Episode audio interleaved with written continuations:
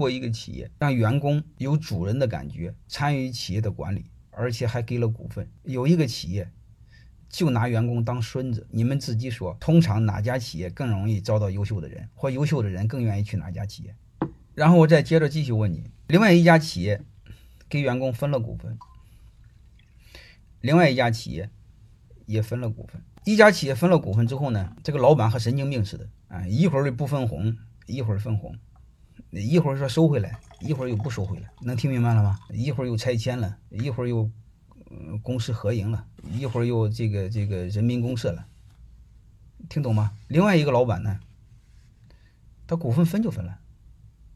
分了之后，严格的按公司法办事儿，挣钱就分红，不挣钱就不分。然后股东就是股东，正点开股东大会。然后呢，你的股份可以继承给你的孩子。然后呢，老板如果不是个东西，你可以开股东大会，把老板给办了。甚至不可以的话，你可以选举成为董事。把董事长给办了，甚至你认为你有本事，你可以当董事长。各位，你更愿意买哪家企业的股份？换句话说，你更愿意把你的钱放到哪家企业？好吧，底层就这两个道理，我已经说的非常明白了。如果我给你总结一下，人只往被尊重的地方去。财富只往被保护的地方去。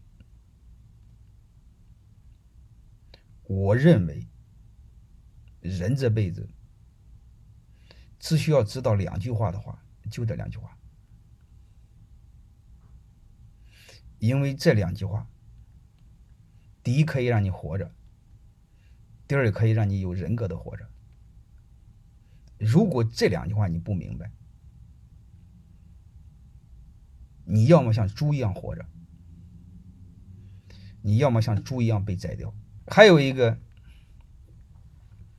你只要知道了方向，你一定会找方法。如果你不愿意找方法，只能说明什么？你的方向不够明确。就是我以前专门给你讲过，人为什么会犹豫？这个事儿他没看透。如果这个事看透，他一定不犹豫。你会发现，这个世界上外科医生是最不犹豫。为什么他不犹豫？他非常明白。我们为什么有时候犹豫？你我们有太多的找他借口，找借口的本质是什么？这个事儿你没看透。我上次我都聊过，当我不能活着的时候。当我吃不饱饭、吃不饱饭的时候，我可以像狗一样活着，像猪一样活着。但是只要吃饱饭，我一定要像人一样活着。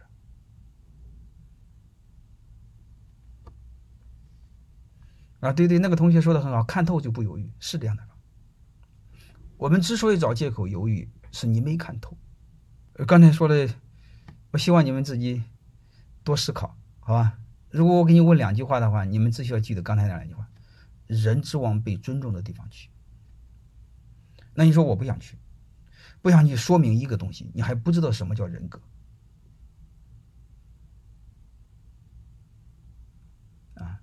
人和动物唯一的区别是什么？人有精神追求，人要尊严，然后还有一个呢？资产只往只往被尊重的地方去，被保护的地方去。